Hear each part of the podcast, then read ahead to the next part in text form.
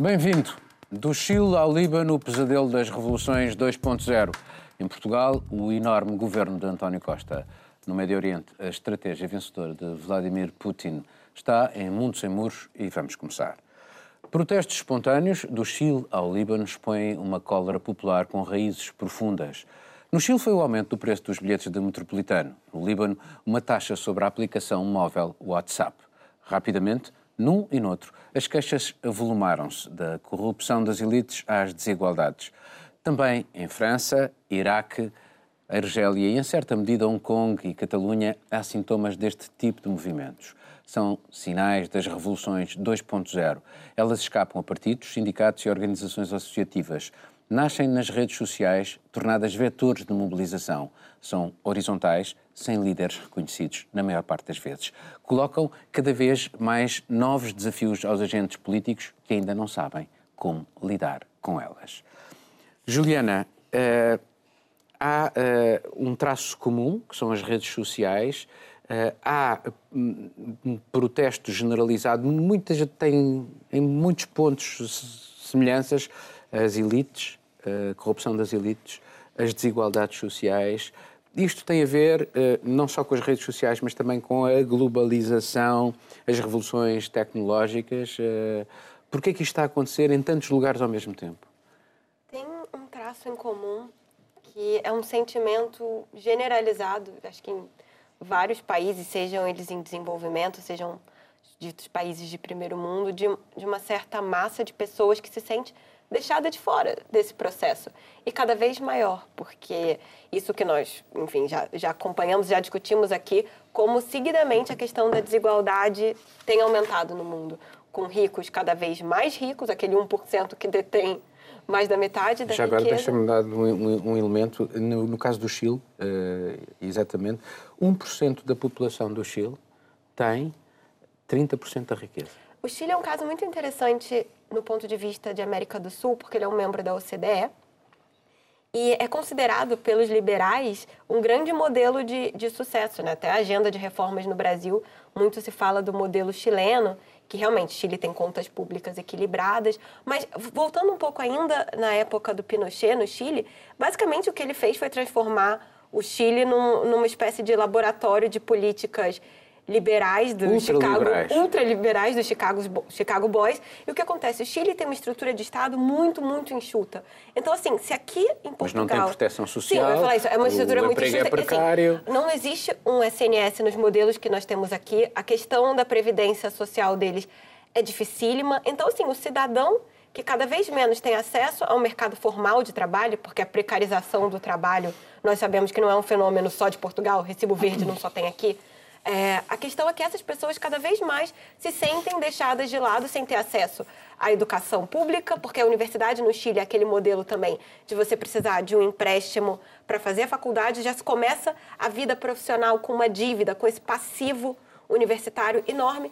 É uma receita de implosão e acho que a América do Sul, nesse momento. São os limites do vive, ultraliberalismo. Vive isso. Porque nós temos no Chile os limites do ultraliberalismo, mas ao mesmo tempo na Bolívia nós estamos vendo um esgotamento do modelo do, do Estado concedendo uma série de, de benefícios. E como aconteceu também no Equador, mais uma vez, a questão dos subsídios que o governo tenta tirar, eu acho que não tem uma receita se é liberal, se, se é a mão do Estado. O que, o que acontece aqui é que, de alguma maneira, houve um desequilíbrio que uma parcela cada vez mais crescente das pessoas se sente do lado de fora. Uh, Begonha, o presidente Kennedy tem uma frase que é aqueles que tornam impossível as revoluções pacíficas tornam inevitáveis as revoluções violentas. Uh, nós estamos a assistir em vários locais, uma, alguns com expressão já violenta, porque não é possível a revolução pacífica. Eu, estamos ou não numa fase em que é preciso olhar para isto de uma forma que até agora os políticos não conseguiram olhar. Veja-se o caso de França, os coletes amarelos, veja-se o caso da Catalunha, veja-se o caso de Hong Kong, veja-se o caso da Argélia, que levaram, em que as pessoas querem uma nova classe política, estão fartos daqueles, ou no Líbano, onde eles denunciam a corrupção e querem acabar com aquele sistema uh, libanês e aquele equilíbrio, enfim, das forças confessionais. Paulo, é um bocado perigoso juntar tudo, não é? Tudo assim. Mas há mesmo, traços comuns. Na mesma, sim, mas tem un, un certo perigo xuntar todo na mesma panela. Mas é verdade que estamos nun momento onde as persoas están fartas. E os desequilibros, a Juliana daba unha clave importantísima, que eu concordo 100%, que son os desequilibros que se producen en nos diferentes países. E no caso, por exemplo, da América Latina, tanto se xa no caso da Bolivia e no caso do Xil, temos esa desigualdade clarísima e temos tamén o tema de trasfundo da sociedade indígena. Por exemplo, no caso do Xil, é algo que tú non non, non comentaste, mas, mas vai implícito, no caso do Xil, Por exemplo, os indígenas son os grandes perxudicados co propio sistema que teñen montado. Eu lembro-me en Santiago de Compostela de coñecer a varios indígenas que estaban por convenios con outras universidades do, do, do Xil e un deles, lembro-me perfeitamente unha, unha noite de conversa, pronto, unha conversa interesante, a me explicar há uns anos como é que era a situación no Xil. Entón, nun país por exemplo, onde é normal que se, eses desequilibros durante décadas que non que cos anos creceran cheguen agora con algo que parece unha coisa, ah, pois é pela subida dos billetes eh, do, do metro ou dos billetes dos transportes públicos, porque que se manifestan. Non, há un trasfondo tal, neste caso, que leva a que te, a te que o presidente do Xil sexa un caso um caso muito específico de alguém que é milionário mesmo. É dizer, no sim, mas ele pediu desculpa e que tinha sim, eh, conhecimento da amplitude das desigualdades e abusos. Sim, sim, ele tem conhecimento, mas ele tem, tem, conhecimento, é político, mas no caso do Chile é uma panela pressão que agora saiu, e eu o que não sei é como não saiu antes deveria ter saído muito antes, porque é uma sociedade Daí muito desigual. Daí que eu te digo que uh, estamos a assistir em vários pontos do globo e nesta, estas erupções em simultâneo. Mas, por exemplo, há outros casos, por exemplo, é verdade que no caso, por exemplo, dos coletes eh, amarelos na, na França, é um trasfondo diferente que também tem em xogo as desigualdades crescentes, eh, noutros países tamén está en xogo, mas non é igual Europa, por exemplo, que há moitas desigualdades, como dixea Juliana, nós estamos a viver nun período de precariedade, tamén moito importante, mas tamén noutros casos há trasfondos políticos, non é? Como é o caso. Sí, a globalización, no caso da Cataluña, é un trasfondo político, evidentemente. Mas no caso, por exemplo, da Bolivia, está esas desigualdades, mas é curioso porque temos un regime como é, neste caso, o, o Evo Morales, non é? Que, que é indígena, mas neste caso a sociedade, a sociedade da Bolivia non mellorou eh, as súas a súa cualidade de vida e não, as súas melhorou, condições... melhorou, Pronto, melhorou. Continua muito mal, não ele é? tem um, uma política de redistribuição. A questão aqui do Evo Morales é que ele está não, no poder desde 2006. Claro. E assim, ele um mudou. Ele tem, existe um cansaço da população, e sem contar que ele perdeu um referendo que ele tentou alterar a Constituição para ficar mais tempo. Ele conseguiu numa canetada. Existe uma revolta. Mas temos a revolta, por um lado, este senhor, não é? O tipo de, de governo que leva, e ao mesmo tempo a Bolívia, porque eu, um porque eu conheço, eu conheço vários casos de pessoas Bom, que, claro, estão Miguel, a dizer que a sociedade Deixa-me passar agora melhor. para o Miguel. Uh, por exemplo, no, no caso da, do Líbano... Eu estava a querer combinar um café com ficar não, não, não, não é necessário, no fim, no fim. No final vão os dois beber um café. Agora não. Tens, podes a aguinha.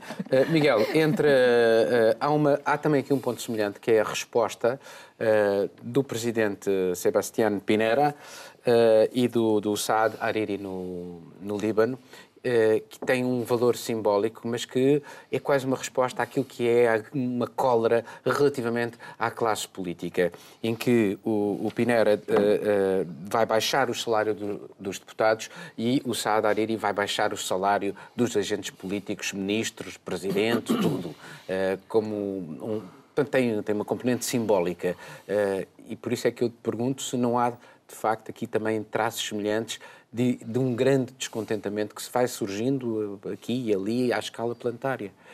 Eu, eu acho que há traços, penso que há traços comuns, mas estão numa, a, um nível, a, a um nível acima dos casos concretos. E o traço comum tem mais a ver com a forma, a Juliana falou nisso, como, a, como a, as opiniões estão a expressar nos vários países.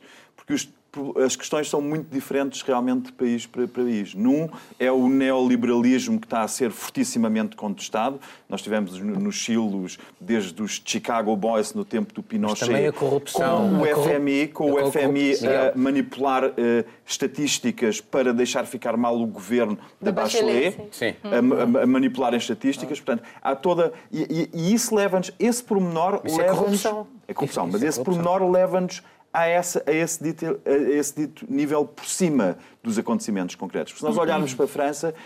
E temos mais um indício desse nível que fica acima dos acontecimentos concretos. Nós temos o- os coletes amarelos em, em manifestações contra personal, ainda, pessoalmente, com muitos distúrbios sobre os quais se fala muito pouco, porque não convém dentro da Europa falarmos sobre o nosso próprio, os nossos próprios problemas. É Nós mais estamos fácil a falar aqui. nós estamos, mas a regra é. Mas Não estamos falar, no, não falamos nos principais noticiários porque não convém eh, expormos as nossas fragilidades dentro da União Europeia. Essa é uma fragilidade muito grande em França. E se nós lembrarmos que em França, no caso concreto, porque eu quero só falar no caso concreto e depois ir para o nível de cima, o caso concreto em França tem muito a ver com Macron. Tem muito a ver- ele é o, foi sempre o principal alvo das contestações. Nós temos agora um livro que é a Operação Macron, do Eric Stemmelin, é um nome alemão, não sei como é que se pronuncia, Stemmelin, Stemmelin que foi um ex-diretor da France 2, que escreveu um livro sobre a Operação Macron, e em que ele diz que 10 bilionários franceses se juntaram, todos eles ligados à comunicação social, para lançar em tempo recorde o fenómeno Macron, que acabou por ser eleito. Estava todos os dias nas revistas, na imprensa. Nós já, já falámos sobre esse fenómeno aqui, logo no início, quando o Macron foi eleito. Mas eu não queria falar dos casos concretos, porque eles são de facto muito dispares. Eh, Na Venezuela temos uma contestação também contra um, um, um líder com traços despóticos de esquerda, portanto é o sinal oposto. Em Hong Kong temos lutas pelas liberdades individuais, que caminham no sentido liberal contra um regime de esquerda. Portanto, é tudo muito disparo. Portanto, o que é que fica acima disto? E eu- a ideia que eu tenho que fica acima disto é nos órgãos de comunicação sociais, de- da comunicação social ehm, tradicionais, temos uma fortíssima concentração.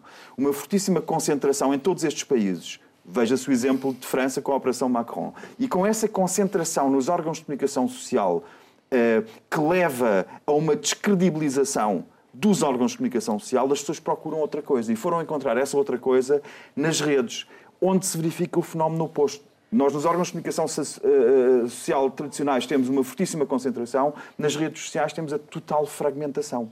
A total fragmentação das opiniões. E a total fragmentação das opiniões leva a que, no limite, a tomar eh, átomos. Nós temos a, opera- nós temos a opinião individual numa rede social elevada a, a um nível que Mas pode depois mobilizam- viral. mas pode se depois mobilizam-se pontualmente por, outro lado, causas vou comuns. um Por outro lado, não podemos esquecer também que nesta, nestas redes sociais, onde se fragmentou totalmente a opinião, ou seja, desapareceram os chamados gatekeepers, condicionavam a opinião num determinado sentido, na- na- nas redes sociais temos, por um lado, a total fragmentação, mas, por outro lado, temos uma fortíssima manipulação. E como é essa manipulação, vemos agora, por exemplo, com o Facebook, quando nós temos de saber como é que o Facebook vai lidar perante as próximas eleições presidenciais nos Estados Unidos com a divulgação de factos, que são falsos factos como é que o Facebook vai impedir a divulgação de mentira pura e dura. E não é mentira pura e dura fragmentada na opinião de cada um, que passa pela liberdade, é a mentira pura e dura com um objetivo. E dentro desta tensão, que tem muito a ver também com a desigualdade, claro, o outro fenómeno que está por trás de tudo isto é a desigualdade que temos tanto na- na- em Hong Kong como temos na- no Chile, como E temos em França, Líbano, como temos em exatamente. França. E a desigualdade aliada a esta à perda do monopólio da opinião pública por parte dos órgãos de comunicação social leva estes movimentos pelo mundo fora. Eu não te vou passar a dar um café, mas depois tenho aqui água, mas passo a palavra. Eh, para pegar o que, que, no que, que Miguel estava a dizer, isso chama-se as manifestações cone- conectadas, conectadas não é? E acho que é muito importante, porque nós estamos a ver a partir de Hong Kong, por exemplo, eh, dessas grandes manifestações, a palavra passe be water, eh, fica... A buscar um filme do Bruce Lee. Exatamente, para ser. eh, começa a ser a água para, para, Para poder passar por todo passar em todo lado. E o que, é que acho muito interessante nisto é de ver. Porque este Be Water, por exemplo, chegou a Barcelona. Sim. Nas táticas, na estratégia hashtag. de ocupação, de, de ocupação do, do espaço nas manifestações da Catalunha.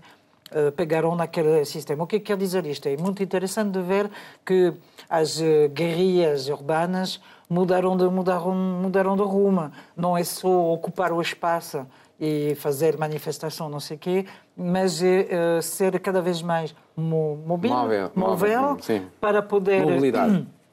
ser em situações diferentes e, e contornar. E, e, e, nós podemos ver isto, por exemplo, em França, com os, mas coletes, o governo central em Espanha coletes amarelos Coletes amarelos. Coletes amarelos. Brevíssima à parte, aqui em Espanha, o Governo Central tentou acabar com o canal de comunicação sim, que era sim. utilizado, não é? Sim, Portanto, sim. Uma... Mas, mas é, é, é, é, também muito interessante de ver com aquelas... Uh, uh, mudança de estilo de guerrilha urbana que está a ser feita em vários sítios no mesmo tempo, porque lá está, manifestações conectadas, as respostas também dos governos são uh, cada vez mais violente. Exatamente. No Chile foi, morreram do, mais de uma dezena de pessoas. Em França, está, está a polícia francesa contra os bombeiros, por exemplo. Esse tipo de coisa. Que não, não, as respostas que estão a ser dadas, uh, lá está, é, é, é, por exemplo, no, em Congo, houve aquele. Foi no retiro, mas está cada vez mais violento. Em Chile foi tão violento, tão violento, que as pessoas dizem, mas é, é tal e qual a ditadura. Portanto, estamos, do ponto de vista social, uh, estudo social, a assistir a mudanças uh, radicais em termos de maneira de lutar da, das populações e, uh, e, as respostas do, do agora, também, agora vamos mudar de tema porque mas não. Só queria dizer uma coisinha, hum, só uma coisinha, que nesto de, de mudanças radicais em termos de segurança tamén as persoas e os gobernos aprenden dos erros, como foi o caso do goberno español, o goberno do Pedro Sánchez, que aprendeu dos erros do Mariano oh, Rajoy, oh, e no caso da polícia... Pelo menos a crítica em relação ao seu país. Nós temos que ser, como jornalistas, temos que ser críticos em relação aos nossos países. Não somos relações públicas. Begonha e Miguel, Begonha e Miguel, vamos... Só vou terminar a ideia. No caso de, da Cataluña, o goberno español aprendeu a lesao e no caso dos protestos recentes da Cataluña, a policía o único que fez foi tentar velar pela segurança até o ponto de que há quase 300 polícias feridos, alguns deles graves. Bom, Begonha, Begonha uh, não vamos continuar, não vamos entrar aqui. um a um, só se esqueceu uh, de visitar o Presidente da Catalunha. Olha, a desigualdade na Bolívia caiu 21% de 2005 a 2015. Bom, vamos mudar de assunto. É um dos maiores governos da democracia portuguesa, com 70 membros entre ministros e secretários de Estado. António Costa evitou, desta vez, incorporar no Executivo pessoas da mesma família, mas parece haver um claro reforço do pendor político. Segue-se agora a posse do programa do Governo, o Orçamento de Estado e as novas leis orgânicas dos Ministérios. Na prática, quem fica com o quê? Ora bem, vocês são correspondentes estrangeiros aqui em Portugal. Eh, qual é a leitura que vocês fazem deste governo tão alargado? Marilina. Sou eu. Bem, vou, vou, ser franca, não consegui decorrer ainda os 50, os nomes dos 50 secretários de Estado. É um livrinho. E no total, e no total são, é um governo de 70 membros, portanto, dos ministros é mais fácil, porque o, o António Costa, para o governo 2, optou para manter a maioria, não é? Algumas mudanças de, de cadeiras, até que faz sentido. Parece, parece mas mais uma haver tantos mini, secretários mini de Estado. Sim, mas haver tantos secretários de Estado... Vou chegar lá. Uma mini remodelação de de governo. Pode ser estranho, mas ao mesmo tempo o António Costa tem a postura e o discurso legítimo de dizer uh, quer estabilidade, quer continuar a, a política. Pronto, do ponto de vista uh, do socialista, é lógica de, de ter esse discurso. Agora, temos tantos secretários de Estado, de Estado fico com essa ideia que é para transmitir essa, justamente essa ideia de uh, dar tecnicidade ao governo, dar, uh, convocar pessoas que têm uma habilidade, uma competência reconhecida pela maioria, uh, para poder, se calhar, preparar dossiê muito importante. Não podemos esquecer que António Costa vai ter que gerir a presidência da União Europeia Uh, no início de 2021 e acho que há, há, vários analistas que disseram que este governo estava, estava a ser feito para dois anos até ir a, aquela, até terminar aquela, a presidência portuguesa. Aquela presidência e até a presidência, a eleição presidencial, uh, se calhar é por isso que há um, uma equipe que vai ter que preparar dossiê, que vai ter que uh, fazer as, o trabalho de casa. Miguel, naquilo que é a definição das competências de cada secretário de Estado. Portanto, dá a sensação que há aqui áreas que se misturam umas nas outras. Uh, isto por um lado. Por outro lado, uh, um governo com tanta gente não arrisca perder coesão? Bem, em primeiro lugar, acho muito louvável por parte do Governo este aumento do número de secretários de Estado, que é uma medida logo para a criação de emprego. Neste caso foi para, para os quadros partidários, foi logo uma medida absolutamente louvável, antes ainda de ter tomado posse. Quanto às competências, eu vou citar o grão-mestre da comunicação política em Portugal, para mim, que é ainda Luís Paixão Martins, que diz que hum, nas competências as oliveiras ficaram com o Ministério da Agricultura, os sobreiros passaram para o ambiente e, por isso, os eucaliptos deviam ir para o Ministério dos Negócios Estrangeiros, não são uma espécie autóctone, ou para a proteção civil. É, estas competências são muito difíceis de entender. A forma como se... Depois é muito difícil de entender como é que um país como Portugal, com o mesmo número de habitantes que a República Checa, que tem o mesmo, a mesma forma de organização, não, não, tem, não, tem, não é uma federação, a República Checa tem metade dos secretários de Estado e tem o mesmo número de habitantes e tem o mesmo PIB per capita aproximadamente que Portugal. Portanto, é um país que se pode muito bem comparar com Portugal e tem metade dos secretários de Estado. Portanto, isto é realmente uma. É, é, é deixa-me estupefacto. Deixa-me estupefacto também o facto de saírem pessoas que foram retiradas. Isto não é para mim propriamente um novo governo, e, e eu sei que é muito complicado para nós, aqui, enquanto correspondentes, falarmos sobre o governo português. É complicado, é muito mais fácil para mim eh, comentar política internacional, é muito mais pacífico, dá muito menos atritos. Mas este governo deveria explicar como é que faz esta remodelação governamental, que é pouco mais do que isso a nível de ministros, mas retirou um secretário de Estado, que era o secretário de Estado da Energia, numa altura em que a EDP o estava a contestar, retirou de secretário de Estado e agora volta a colocá-lo como secretário de Estado na Defesa. Portanto, é muito estranho tirar-se um secretário de Estado de uma área crítica para depois, um ano e meio mais tarde, voltar a colocá-lo. E depois temos também e isso é ainda mais complicado para nós, eu tenho noção disso. Nós temos, na área em que trabalhamos, temos um secretário de Estado que veio de um canal de televisão onde estava na administração, de onde teve que sair por uh, uh, incompatibilidades e conflitos de interesse pelo património que tinha, e que saiu da administração desse canal vendeu. de televisão já três dias antes de ser indigitado, terá vendido. Eu, isto foi, é o que a imprensa diz e não vi nenhuma contestação a esta informação que li na imprensa. Portanto, temos um secretário de Estado que teve de sair da administração de um canal de televisão porque havia esse conflito. Não foi reconduzido. E agora é posto a um nível superior a tutelar a área de onde teve que sair por causa de um conflito de interesses. Isto carece de explicações, eu acho estranhíssimo. Sei que é uma coisa muito crítica, porque nos afeta a nós todos diretamente, qualquer jornalista, mas acho que, que vai-se ter que esperar pelas evoluções. É muito estranho. Bem, O goberno, a mí tamén se move bastante a eh, a composición deste goberno, non a composición, a composición non me chamou a tensao porque un, é un goberno evidentemente de continuidade, un goberno con moitas, moitas caras coñecidas, eh, secretarios de Estado, como explicaba o Miguel, en algúns casos do máis pastas a outras, secretarios de Estado que pasan a ser ministros, mas chamoume a atención o número. A mí chamame a atención. Eh, Portugal non há moito tempo que saiu do, do, dun rescate.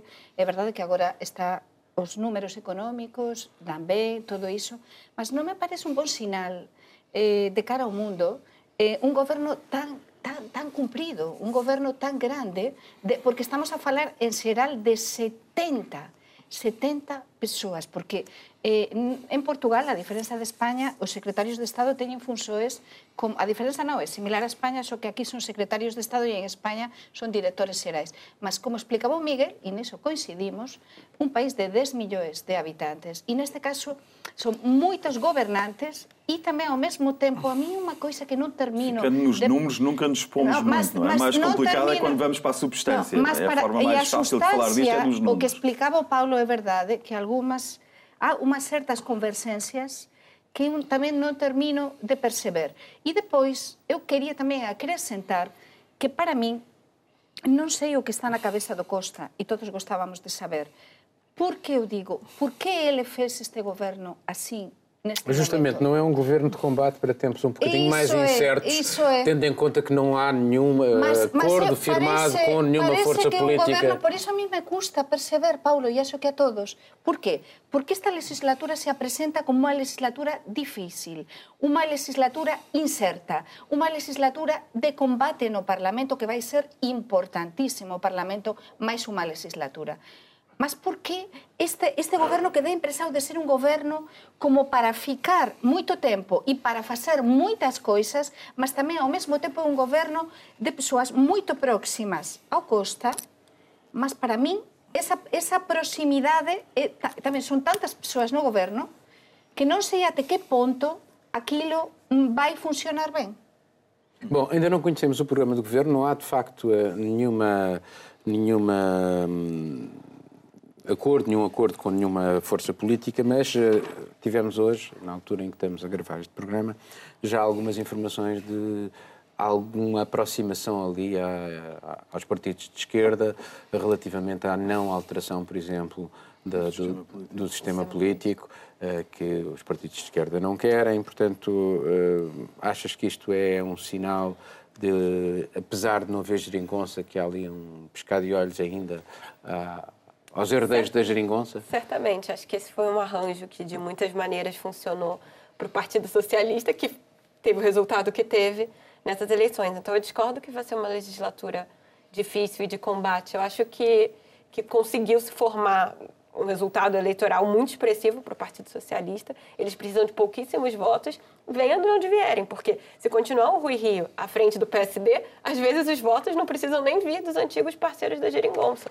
Podem, podem vir à direita também, porque, por exemplo, hoje é, o Rio já disse que não pretende ter uma, uma moção de repúdio para o pro programa Censura, de governo, censura. Então, assim, não tem nada que pareça que a própria oposição vai dificultar, quanto mais a, a esquerda. Eu acho que esse primeiro momento, claro, pode ter alguma coisa de diferente, mas não parece. Agora, essa expansão dos secretários de Estado, eu acho que teve alguma uma coisa positiva, pelo menos, que é finalmente ter uma secretaria de Estado só para as migrações.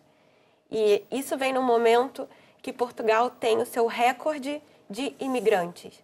Desde a redemocratização, que é quando começam os números, nunca houve tantos imigrantes em, em Portugal e eu acho que é, que é perceptível isso. São pessoas que sustentam a agricultura do país, que ah, trabalham em empregos que muitas vezes os portugueses não querem, e ter uma atenção para a integração dessas pessoas, porque o fato de vários países europeus terem tido processos, aumentos de processos migratórios nesse contexto de todo mundo se sentir pouco representado, de se sentir deixado de lado, foi, foi uma receita para os populismos terem muito sucesso em outros países. Eu acho que Portugal dar uma atenção para a questão das migrações vai ser muito interessante tendo a posição de uma A secretaria de questão é Estado. se é preciso criar uma Secretaria de Estado, se não se poderia ir antes. Eu acho mais acho preferível o modelo francês, onde quando há um assunto muito relevante se cria um alto comissário sob os, aos ministros, os, eh, e depois há os secretários de Estado e depois Pode há ser. alto comissários Desde- para de- jeito certas tá, áreas. Do jeito que estava. E é menos burocrático Não estava menos... funcionando. Porque do jeito que está, nós temos, por exemplo, o CEF rebentando pelas costuras e não tem ninguém. Tudo bem, CEF é Ministério da Administração Interna. Mas tem uma série de questões dos migrantes que pareciam que estavam jogados para lá. Que é isso, o sobreiro está com um, as oliveiras estão com outro. Acho que pode dar um peso político é, interessante para essa questão. E se, se isso vai ser bem representado como a Secretaria de Estado ou não, Sí. Mas há unha coisa, há unha coisa interesante no que, no que dixeste e que non, non concordo contigo e por iso é a riqueza deste programa, mas neste caso que dices de que eh, pensas que vai ser unha legislatura moito tal, porque é verdade, se nos vemos os números, é o que todos informamos cando gañou o Partido Socialista, se ve no titular, por exemplo, do meu xornal, ampla maioría, eh, precisa de poucos apoios no Parlamento para gobernar, mas eu, depois de morar 16 anos neste país, aprendi unha coisa, Este país é imprevisível e a política portuguesa é imprevisível. E eu acho, por iso non termino de perceber moito ben este goberno por que é así. Eu estou a ver o bloco e o bloco non estou a ver con a moita vontade de facilitar moita coisa ao governo. Eu penso que vai ser uma legislatura, Juliana, muito, muito Partido animada. Socialista precisa do quê? Sete votos? Oito. Vai, Oito. mas É, vai oito. ser, vamos ter surpresas. E desculpa, É. Não, não, Marilyn. tudo bem. Não, só eh, para pegar no que, o que a Juliana di- disse sobre a migração, acho também muito bem eh, essa ideia, porque eh, assistimos há alguns dias atrás ao desmantelamento de uma grande rede de tráfego de, de imigrantes.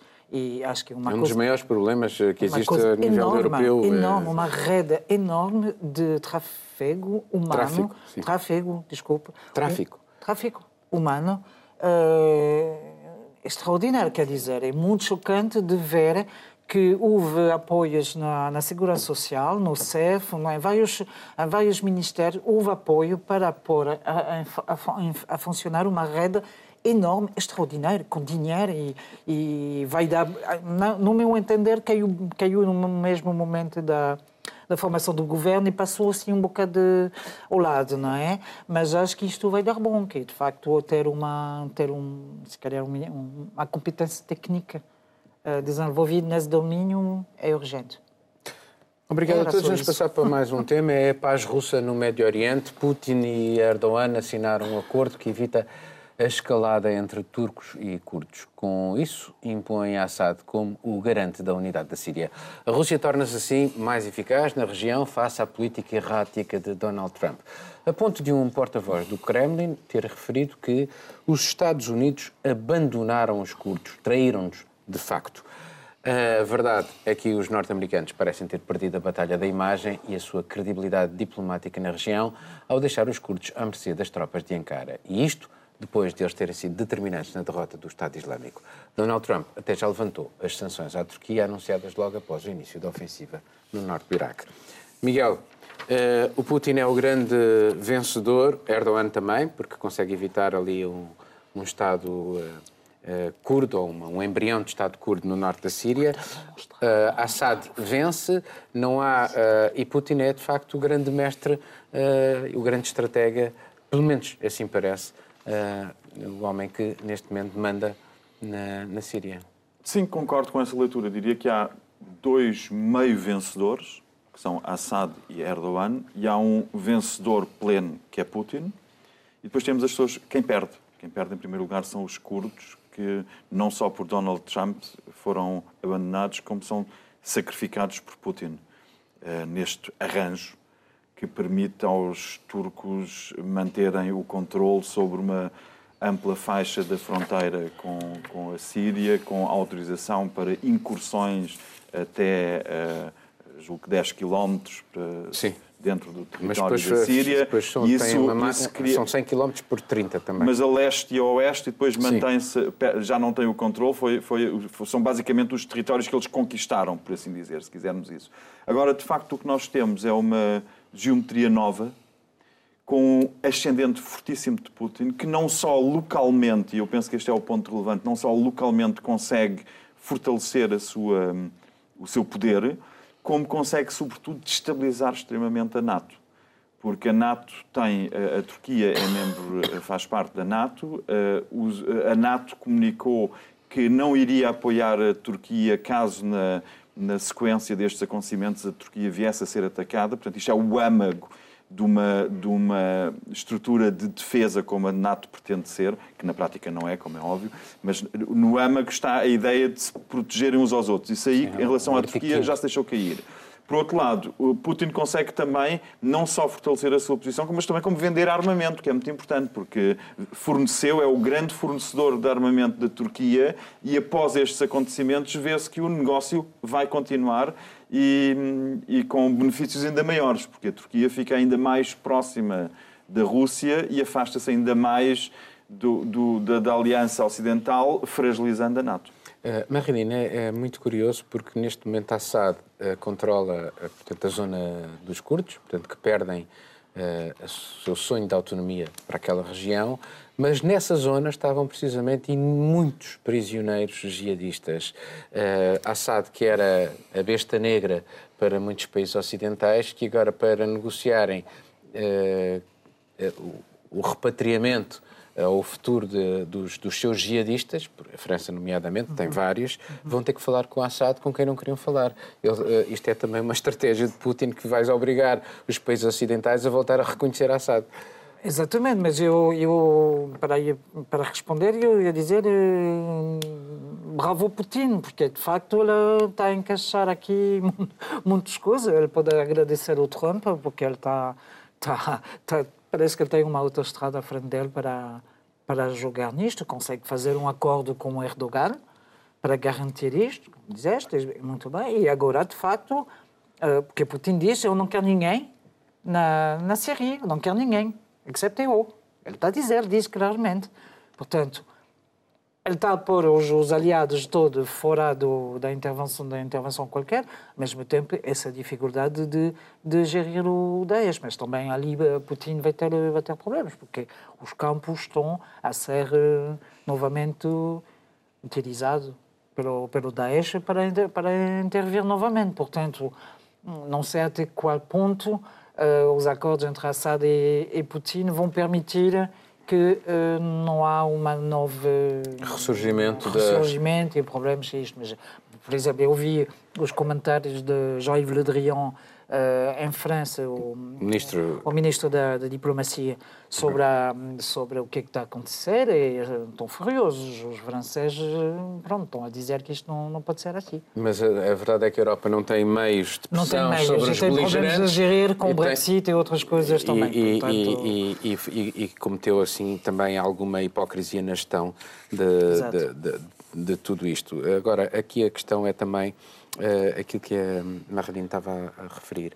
Até que ponto esta o sair dos franceses, o sair dos norte-americanos daquela zona, não e, a entrada da Assad com o regime repressivo, tendo em conta, digamos, o lado e a componente confessional, portanto, ser um xiita, se isto não pode, uh, e o regime é, é repressivo, eu conheço-o bem, já lá tive, uh, se isto não pode criar novos ressentimentos e ressurgir outra vez o, uh, o ressentimento sunita que tem, digamos, aquela componente depois que surge no Estado Islâmico. Mas, mas você diz na Síria ou na, na, Síria. na Turquia? Porque, por exemplo, a Síria tem essa tradição que o, o Assad conseguiu gerir muito bem essas questões das minorias, questões das minorias, né? Os alauítas, os, os cristãos. Os cristãos, ele conseguiu fazer quando nos eu ia falar bons tempos do governo Assad, mas acho que não existe isso, né? No, enfim, nos tempos antes na da ditadura mais soft. É, na ditadura mais soft. E tinha sempre essa questão sectária de ter um determinado, uma determinada representação de cada minoria étnica, maiorias, enfim, ele tinha uma preocupação e acho que isso foi interessante para a manutenção da coesão social durante um tempo. Depois, na Primavera Árabe, isso, claro, caiu por terra e acho que agora tem uma chance de ter um, um ressurgimento e algo muito mais grave do que existia antes, porque ainda existia quando o governo Assad estava a plenos poderes, é, tinha uma preocupação estatal de ter alguma divisão, pelo menos de representatividade, dentro é, do espectro político. Agora, voltando um pouquinho para a questão da Rússia, acho que se nós pegássemos o Putin de 2015 e o Putin de hoje, o Putin em 2015, quando ele começou essa intervenção na Síria, ele era quase um párea da política externa. Assim, porque vinha de um momento de anexação da Crimeia, de uma série de, de questões que fizeram a Rússia ser sancionada pela Europa, pelos Intervenção Estados nas, Unidos. nas eleições. Nas eleições. Não, as eleições, as eleições foram em 2016. Aí a vemos, seguir? sim, aí foi seguir. E aí nós vemos como ele conseguiu de 2015 até agora ter sucesso em quase tudo, porque as, uh, as eleições americanas, porque tudo bem, pode ser que ele não tenha feito para eleger o Trump, mas ele conseguiu criar um caos social, um, uma inquietação pública que durou até agora. Só não teve sucesso na promoção das liberdades individuais não, isso, isso é uma outra coisa, isso é uma outra coisa que eu vou dizer. O dossiê que ele tem na Não, isso é uma outra coisa que eu vou dizer. Que muito ele não esquecido, tem, muito esquecido. Ele não, tem, ele não é uma pessoa que tem preocupação com direitos humanos, que tem qualquer tipo de preocupação, e é por isso que essa política é tão efetiva. Porque ele não tem contestação interna, praticamente. E hoje, o que, que nós vemos? O Putin recebido com honra de Estado na Arábia Saudita, temos uma delegação de 40 e tantos líderes africanos indo até a casa de verão dele em Sochi para prestar, porque essa Vassalagem. Essa vassalagem, exatamente. Que Aliás, é uma este, coisa... acordo, este acordo com Erdogan foi em Sochi. Foi em Sochi, exatamente. Então, assim, o que nós estamos vendo é uma espécie de retorno àquela, àquela política soviética que, que já era muito... é- Essa é a cartilha Esfera de soviética. influência. Essa esse soft power, às vezes não tão soft, é, é uma coisa da cartilha soviética que eu acho que o Ocidente esqueceu que a Rússia fazia e agora recebeu aí a resposta um pouco depois de tudo ter acontecido. É por isso que eu digo no início eh, que o Putin podia dizer obrigado a Trump. Assim. Begonha. Eh, qué triste. Para que é, é super triste isto e, e percebo perfeitamente que os franceses estesen rabiosos con este tema porque É triste, há unhas semanas falábamos precisamente neste programa, neste Mundo sin Muros, falábamos de eh, como Trump tiña tiña deseado os curdos, non é? E tiña actuado neste tema. E agora, como rapidamente este home... É verdade, nós, se analizamos isto desde fora, vemos que ele aproveitou, Putin aproveitou a oportunidade cando fallou o Trump. Mas sempre está igual. E entón, a min pareceme que, que moito preocupante que cada vez temos menos liberdade e como a política internacional xa non estamos a falar dos Estados Unidos e da Rusia, xa estamos a, a falar dun aproveitamento tal dun aproveitamento tal, estamos a falar dun, dun dictador como Assad, estamos a falar dun regime como, como turco, estamos a falar, e temos de fundo os, os curdos, temos de fundo os curdos que finalmente sempre Nenhum- não estamos a falar propriamente de democracias no conceito que nós temos Não, aqui, não, nem, não. Nem, nem propriamente na- neste momento na, na Turquia. Mas por iso, e, e os curdos de fundo?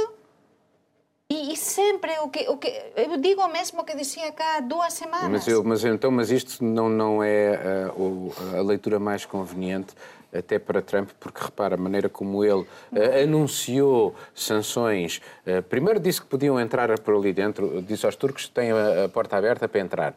Depois disse que vamos fazer sanções e vamos destruir ah, a destruir a economia. economia turca. Sim. E agora? Vai-me dizer. Bom, levantamos as Claro. sanções, que afinal já está tudo Sim. bem. Portanto, os, os curdos já estão tramados e não vai haver Claro. alteração de fronteiras. Eh, o Assad toma conta daquilo. Portanto, parece, até para os Estados Unidos, se calhar que foi conveniente. Mas- Perderam foi a cara. Non foi, non foi nada. eh, Será conveniente ou non conveniente, non vou entrar niso, mas, mas ele perdeu a batalla, que aproveitou o outro, isto parece un xogo que está a xogar a ver que, que gaña en cada momento. E dizer, é verdade, ele perdeu a batalla inicialmente e o outro aproveitou. Mas continuamos nunha zona que é un polvorín auténtico e ele a se aproveitar, eh, o Putin a se aproveitar e a gañar cada vez cada vez máis peso e é verdade que ele nos últimos anos ten gaño, ten gaño, ten gaño, ten gaño, ten gaño. Suponho que Sim, mas a, a a promoção, aquilo que o Ocidente deveria fazer, que era a promoção de valores humanistas e de democracia e tolerância. Não está a eh, eh, fazer. Bom, bom, nós, temos first. um, nós temos um assunto que está a ser um assunto que está a ser decidido por um ditador, um déspota, um autocrata e um nacionalista. Está bem, é verdade. Mitómano. É verdade. Estamos à espera de que desfecho, não é? Hum, eu acho que a única novidade aqui Essa- para mim é é a que base. paiola em espanhol Então, e, se a pergu- e, a, e a pergunta, e a- e a pergunta embora tenhamos fa- falado aqui ligeiramente sobre isso, é a Europa. A Europa demite-se completamente. Claro, claro, porque eh, era, era o único que poderia ter um papel que se distinguisse destes regimes musculados, que, muito longe de qualquer processo democrático. E provavelmente ainda vão pedir à Europa para pagar a, reconstrução e os processos. Mas a Europa peca também por não fazer valer o peso político que provavelmente não tem e cada vez menos Mas tem. a tem Europa co- está a perder um pilar Claro, claro, enormíssimo claro. Com o Reino Com o Reino Unido. Unido. A Europa neste momento está vê-se- tan vê-se metida as consequências, as consequências, não é? Plenamente. Temos a tantos problemas dentro que o problema é que estamos a perder precisamente a nosa iden- a identidade, no? que continuamos Os a ter a valores. mesma, os valores, e a maneira também... Mas esses problemas chegam de bote nas costas Cada vez que as, que, as, que as manifestações dos coletes amarelos violentas continuam a, acontecer em, pela França fora, cada vez que há eh, eh, manifestações violentas na Catalunha, tudo isto passa nas televisões de todo o mundo, da China, Sim. pelas Al Jazeeras, pelas CNNs, só nós cá é que falamos muito pouco disso. Portanto, a credibilidade da Europa também tem sido seriamente afetada ao longo destes últimos anos com os vários processos que temos, muito complexos e muito Muito obrigado, Miguel. Vamos agora fazer uma ronda final sobre o que vocês andam a tratar aqui de, eh, deste retângulo eh, eu- Península, na Península Ibérica? Moitas coisas. Primeiro, novo goberno, depois terei de, de traballar no novo goberno, a ver, a facer unha análise. este caso, esta polémica Bebe sin rostro, mas moito máis do que a polémica do Bebe sin rostro, o que se envolve como é que están a actuar os ecógrafos portugueses, a Orden dos Médicos, entrevistei o presidente da Orden dos Médicos e fiz varias, varios traballos sobre isto, e depois tamén un tema de gastronomía e segunda, precisamente, como xornalista, eh, coordinarei un panel precisamente sobre xornalismo ibérico na Fundasao Saramago, que eu poso desde aquí dizer aos que nos están a ver que poden asistir, a falar das diferenzas dos correspondentes dun lado e outro e como é que vemos a informação. Juliana? Essa semana eu fiquei um pouco pelas novelas de novo, a quantidade de atores brasileiros fazendo novela aqui. Eu entrevistei uma atriz portuguesa que interpreta uma brasileira numa Queres- novela da dizer as concorrência. verdadeiras novelas. Ok. E, e também falando um pouco do, do novo governo. Interpreta uma atriz brasileira? Não, Uma- ela interpreta uma brasileira, uma personagem brasileira numa Ela é novela. portuguesa. E E como é que sotaque- ela faz? Igual a mim. Igual a ti? Não fala lá português. O brasileiro europeu. Igual a ti. Ok. Muito gira. Eu falei muito e continuo a falar muito do, do governo e da, da, das mudanças cá em Portugal. Fiz vários artigos também sobre a entrada no, no Parlamento, na, na Assembleia Nacional de, de três representantes de pessoas que vêm das comunidades africanas, das ex-colonias, porque a França, a França não só acha isto interessante. Hum, e estou a preparar diferentes O que é que reportagens. interessante já agora? Porque é uma primeira, três mulheres eh, black a entrar eh, ao mesmo tempo, uma é mesmo líder Mas do em, partido. mas- mas em França isso já existe. Sim, mas aqui não, é histórico nesse, nesse sentido. Houve outros deputados de, de, de cor, não é? E, e também de influência goense e, e moçambicana, indiana, houve no Parlamento português. Mas eh, ali é quase maciço, três mulheres e, sobretudo, três, eh, três de facto, são mulheres que vão eh, eh, optar para também falar de- das mudanças em termos de género. Miguel, muito rapidamente. Estou a fazer a mesma Mas coisa sobre o desculpa, governo que, e a tomada de posse do governo, com os pontos mais eh, eh, eh, polémicos entre a lei das incompatibilidades, a corrupção, o tráfico de influências, mas também essa nova multiculturalidade que temos eh, neste, no- neste Parlamento e também no governo, com reflexos. reflexos Obrigado a todos e assim terminamos este programa. Voltamos dentro de uma semana na RTP e RDP Internacional. Também na RTP3, Mundo Sem Muros pode ainda ser ouvido em podcast. Tenha uma boa semana.